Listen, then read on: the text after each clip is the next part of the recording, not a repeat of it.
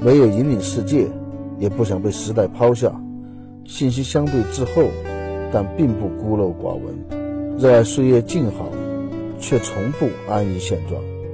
渴望，但不盲从；努力，并不冲动。在世界的各个角落，为了梦想而奋斗。我们是小镇青年。书接上回啊，我们上回书说到，杜国营不再做电子产品了之后，把目光瞄准了茶叶。其实他这个选择是很准确的，因为我们上回说嘛，茶叶在中国市场非常广大，而且它长期以来只有品种品类，而没有什么好的品牌。那么杜国营是怎么做的呢？他在全国挑了大概八种茶叶。每一种茶叶都找了一个在行内顶尖的大师。应该来说，我对大师了解不多啊，但是我看了一下，这些大师还是有真材实料的。找到这些大师来背书，然后他弄了一个概念叫小罐，他做了一个非常非常一看上去就很上档次的那种小罐，每一罐里面只装两克茶叶，然后把它们封装到一个盒子里面。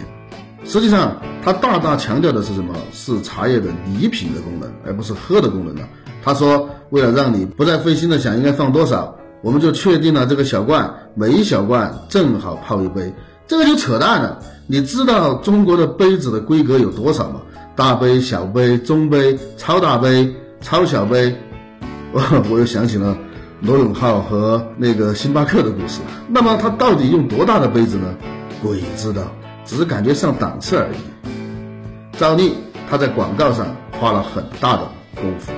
小罐茶的广告大家都很熟悉了哈，它的广告是这样的：这个小罐儿是我们团队花了三年时间设计和研发出来的，把制茶大师的茶放在这个小罐里，能够让茶叶很舒展的待在里头。同时呢，我们在整个包装的时候也采用了博物馆。来保存这种名贵书画的一种做法，真空冲淡，确保第一时间把茶的品质锁在这个罐子里头，和空气、阳光隔绝。每一个小罐倒到大家手里的时候都是非常新鲜的，一罐一泡，每一罐都是大师的味道。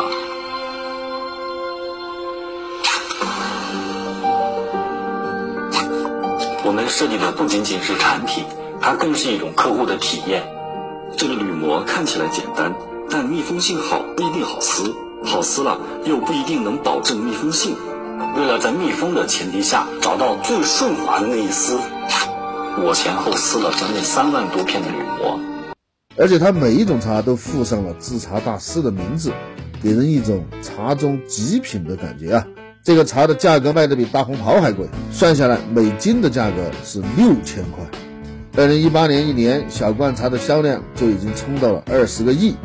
超过了两千多家 A 股的上市公司啊！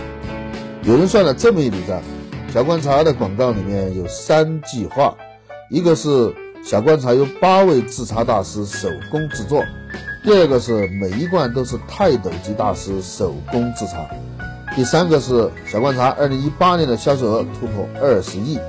杜国营经常说他是一个正直和善良的人，所以我们出于对他的信任啊，我们认为。他没有进行虚假宣传，这三句话都是真实的。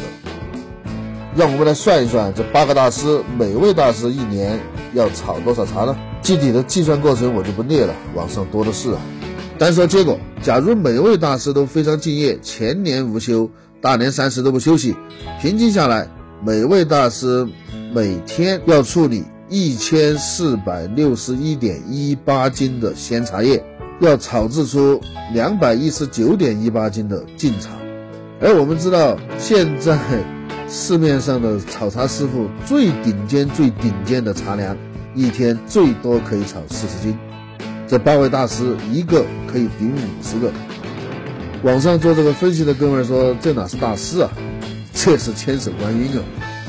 一时间，矛头纷纷指向了小馆茶。可是你以为这点东西就可以把杜国英打下来吗？呵呵呵，杜国英很淡定地发了一个声明，在声明里面，他重新定义了什么叫大师炒制。他说：“大师很累，但不是炒茶的手累，而是心累。大师炒制指的是代表大师技艺的产品，而不是大师手工去炒茶，是在大师的指导下由各种机器来完成的。”好吧，就喜欢这种一本正经的胡说八道。杜国营到现在已经是习惯性的成功了，他太了解人性。他的每一次营销都抓住了消费者的软肋，他的产品个个都是交智商税的产品。我只是想不明白的是，他为什么抵着一群人薅呢？这帮人从小学到中学，到现在中年，你就不能换一帮人收拾吗？对吧？其实这个一个是我们对虚假宣传的打击力度确实还太小了，还有一个是要避免收智商税嘛。首先就得有智商嘛。就是自己要有一些常识。我举个例子，小观茶的宣传里面有一条，说每罐茶叶都采用真空冲淡的技术，彻底隔绝阳光和空气。每一次与空气的接触都是对茶叶的伤害。好吧，我们也假定他说的是真的啊，确实彻底隔绝了阳光和空气。我就想问一下，其他茶叶还则罢了啊？这小罐茶八位大师里面有一个中国普洱茶终身成就大师周炳良，周大师。我想问一下周大师，这真的是你做的茶叶吗？完全不和空气接触，普洱茶的后发酵怎么办？不要了吗？你拿了钱，至少把把关好不好？我一参加工作就是在市场口工作，我干过最基层的营业员、客户经理。和话务员，所以我对市场工作，特别是最基层的市场工作还是很了解的。后来也长期做市场工作，直到后面才转向管理和接触了一些技术。应该说，我在公司里面安身立命的根本还是偏向市场的。我也看了很多市场方面的东西，也研究了很多市场方面的东西。说老实话哈，虽然我是做市场的，但是我一直认为，一个企业。特别是一个做东西的实体企业，它安身立命的根本还是技术，而营销只是一个辅助性的手段而已。以前做营销的时候，最不想听到的一句话就是我们反映说产品有什么什么问题嘛，然后上面一句话怼过来，说要是我们的产品都这么好了，还要你们做市场的干什么？这个话也不能说不对啊，但是如果把这个话推向极致，就是杜国营的那种思路，营销主导一切，把稻草。卖出黄金的价格，我也听过很多很多的课程啊，包括很多营销大师的课程，呃，很多很多不能说江湖骗子吧，很多很多大忽悠的课程，所以已经百毒不侵了。很多以前听上去觉得很有道理的东西，比如说把树子卖给和尚 啦，这些这些这些，有机会我们可以聊一聊。市场营销是非常科学的一门专业，很多人都忽略了。觉得什么人都可以做营销，它是基于产品的基础上的一个工作。但是呢，很多人把它无限的放大，这种就陷入了旁门左道。在我看来，中国的忽悠界吧，大概可以分成三个流派：南派、北派和海派。我们一个个来啊。南派它忽悠，但它的根子其实还是产品，所以它的生命周期比较长嘛。他专注于做一些产品，形成一些概念，比如说脑白金、足力健，都是典型的南派的东西。它可以持续性的销售，并且以以前的老流量为根基，再延伸出新产品，不断的割韭菜。比如说最典型的就是向果国际和什么电视购物了。南派更像房东收房租啊，一段时间收一次，一段时间收一次。北派要简单粗暴得多。北派从早期的纸媒体到后来的电视广告，都是找准一个点，比如说什么腰间盘啊、白癜风啊、风湿病啊、高血压了、糖尿病啊等等等等，不治不行的那种，然后找一堆专家来背书，你甭管是不是真的专家，反正看着像专家，有很多的案例，有生动的案例，牛逼的疗效和高昂的价格，基本就是这个套路，换汤不换药。北派以内蒙的商人为主啊。最厉害的北派是所有的点一起上，他们的东西可以从痔疮治到扁桃体发炎。比如说什么什么药酒，我就不点名了。我虽然很喜欢内蒙，但是还不想被划手。海派的海指的不是上海，而是海外。海派其实不是国产的东西啊，它是欧美的那种套路，经由港台传过来的。它是更加赤裸裸的捞一波快钱就走，完全不管以后。海派的套路，它是用疯狂的广告来销售，用各种语言和套路来吸引你冲动消费。最典型的，在零五年左右吧，零五零六年左右，如果那个时候你在晚上十二点左右看过电视，你会经常在各个地方台看到一个叫侯总的人在卖首饰。他当时卖的那个叫八星八件的东西，你还记得吧？我当时非常喜欢看他的广告，就看他的广告，我可以当相声听。还有他卖的那个什么纯金的十二生肖，卖的非常非常的便宜。他的广告词是这么说的。凡是你看到的地方都是纯金的，哼，你细品，你买了之后打官司都打不赢啊！我记得后来还真的出个事儿嘛，就有人买了之后，因为他卖的很便宜嘛，看上去一个纯金的一个十二生肖，大概有小孩的拳头那么大，让他只卖几百块钱，让你觉得怎么可能？买了之后，结果切开一看，它里面根本就不是纯金的。它里面是一种，我记得我还看过那个哈，它里面是一种类似于混凝土的那种像石头一样的东西，外面包了一层金箔而已。按照现在的技术，那一个东西的金箔变成金子，可能连一克都没有。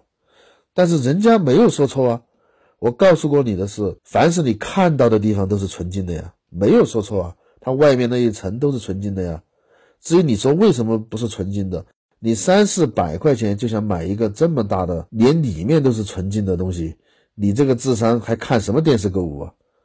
八星八件也是这样，他拼命的说他那个打磨是钻石的工艺嘛，多么多么的漂亮，局部怎么怎么的好看，打磨的多么多么的好，就是用来扰乱你的，就让你关注点一直在他那个打磨上，你只要认认真真、仔仔细细的分析了一遍、看了一遍之后，你就会发现。他从来就没有说过他那个是真的钻石，他甚至都没有说过是真的人造钻石。这类产品有很多啊，我就不一一说了。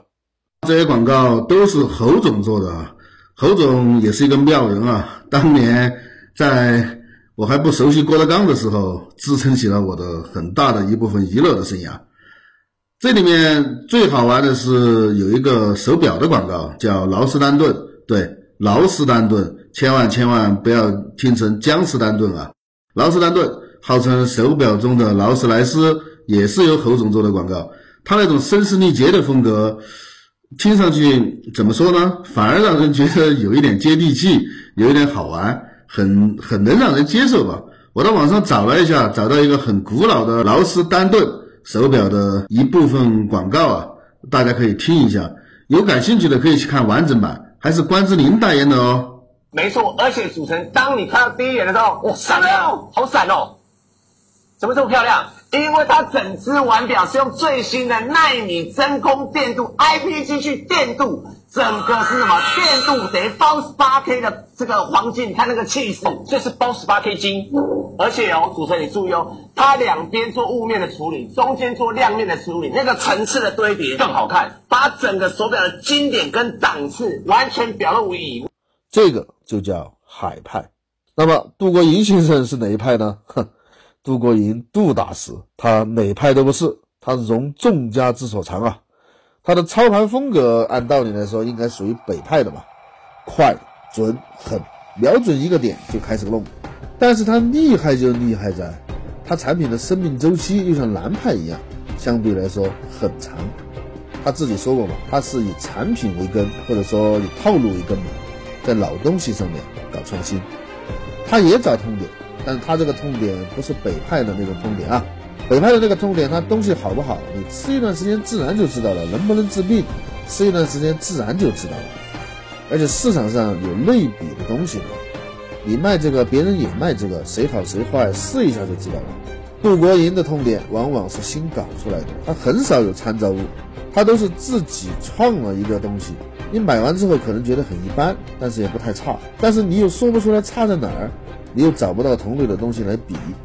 他的广告是典型的海派风格，让你一看就有想买的冲动。你明明知道是虚假广告，但是要挑他广告的毛病还很难，哈哈，这个就真厉害了。杜国英先生接受采访的时候自己说的，他的原生家庭给了他好几个品质：勤奋、正直和善良。呃，勤奋肯定是勤奋的，这个正直和善良吧，可能是我们和杜国英先生对正直和善良的理解有什么不同吧？他是不是对正直和善良有什么误解？既然还有人给他洗地的，网上有评论说杜国英还是善良的，要不然以他的本事，什么减肥啊、丰胸啊、老年人的保健品啊，这些重灾区，这些傻子多到骗子都不够用了的地方。杜国营一出手，绝对比现在更有钱。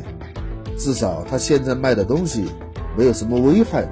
这种狗屁理论就好像是说，一个酒馆他卖的酒里面兑了水，你去指责他，有人跳出来打抱不平，说这个老板虽然兑了水，但他还是善良和正直的，他至少没有兑敌敌畏啊，对吧？前面我们提到过，杜国营曾经去小米应聘过，他跟雷军说：“用我吧，我可以把稻草。”卖出黄金的价格来，而他后面自己操盘的产品里面也充分的证实了这一点，他确实有这个本事。这个故事的后续，当时雷军听了杜国英的话之后是怎么回答的呢？雷军听了杜国英的话之后，就终止了这次面试，跟杜国英说，原话不清楚啊，我们说大概意思。雷军说的是，稻草就是稻草，你把它卖出黄金的价格，它也还是稻草。我们不会要一个敢把稻草卖成黄金的人，这个和我们小米的企业文化不符。然后很客气的让杜国英离开了。其实雷军也是一个很有意思的人，我肯定会讲雷军的。呃，现在已经确定了，因为雷军的故事太多啊，要分成好几个好几个来讲，应该会先讲的是金山公司的故事。好，到这里杜国英的故事就讲完了。我不想过多的评论什么，因为那个是我的观点，大家自己琢磨吧。你可以听了这个故事之后提高警惕，以后尽量少交或者不交智商税。你也可以想一下，我们可以从什么地方入手，来更有效的整治这些虚假广告和整治这些不良商家？怎么样从制度上来更加规范我们的市场经济？当然，你也可以以杜国营为师。找到您自己发财的金光大道，这些都是可以的。今天给大家带来的这首歌非常有意思，它是马修麦康纳在拍电影的时候为了减压，嘴里面经常哼哼的一段旋律。后来在拍《华尔街之狼》的时候被小李子听到了，就专门找了一个嘻哈歌手叫 Tracy T，根据这段旋律把它谱成了歌。这首歌就是在《华尔街之狼》里面非常受欢迎的那首插曲《捶胸歌》。今天特地给大家带来 Tracy T 的《Money t r a t》金钱圣歌。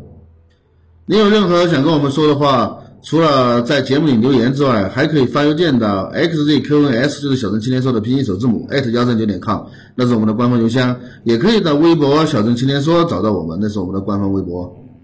这期就到这儿，感谢您的收听。我是红贵，我们下次再聊。